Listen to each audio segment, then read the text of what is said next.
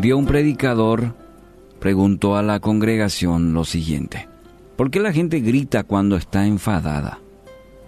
Porque perdemos la calma, dijo uno. Por eso gritamos. Pero, ¿por qué gritar? ¿Por qué gritar cuando la otra persona está ahí a tu lado? Siguió preguntando este predicador. ¿No es posible decir lo mismo sin gritar? Y bueno, los asistentes en la, congregación trataron de dar algunas respuestas. Finalmente explicó, cuando dos personas están enojadas, sus corazones se alejan mucho. Y para cubrir esa distancia, gritan. Mientras más enojados estén, más fuerte tendrán que gritar para escucharse uno a otro a través de esa gran distancia. Luego preguntó, ¿qué sucede cuando dos personas se enamoran? Bueno, ellos, ellos no se gritan, sino que se hablan suavemente. ¿Por qué? Porque sus corazones están cerquita, están muy cerca, y la distancia entre ellos es muy pequeña. El predicador continuó, cuando se enamoran más aún, ¿qué sucede? No hablan, solo susurran. Finalmente ya ni necesitan susurrar, solo se miran y eso ya es suficiente. Así de cerca están dos personas cuando se aman. Luego añadió, cuando discutan, no dejen que sus corazones se alejen, no digan palabras que los distancien más, no sea que la distancia llegue a ser tanta que no encuentren el camino de regreso. Proverbios 15.1.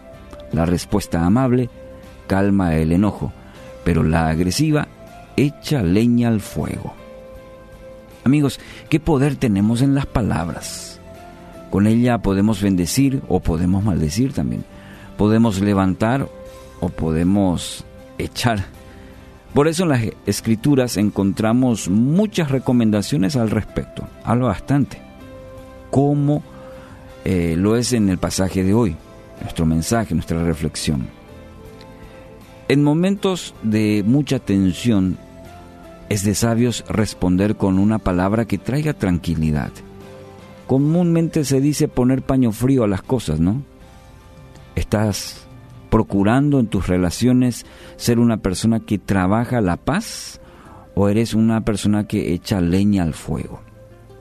El apóstol Pablo tiene la siguiente, siguiente recomendación en Colosenses capítulo 4 versículo 6, que sus conversaciones sean cordiales y agradables a fin de que ustedes tengan la respuesta adecuada para cada persona.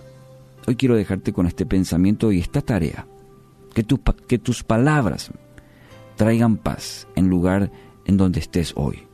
Y con las personas que te rodeen, que te cruces, puedan encontrar en ti palabras de consuelo, palabras de esperanza, palabras positivas, y no una persona eh, que hace lo contrario. Recuerda Proverbios 15.1. La respuesta amable calma el enojo, pero la agresiva echa leña al fuego.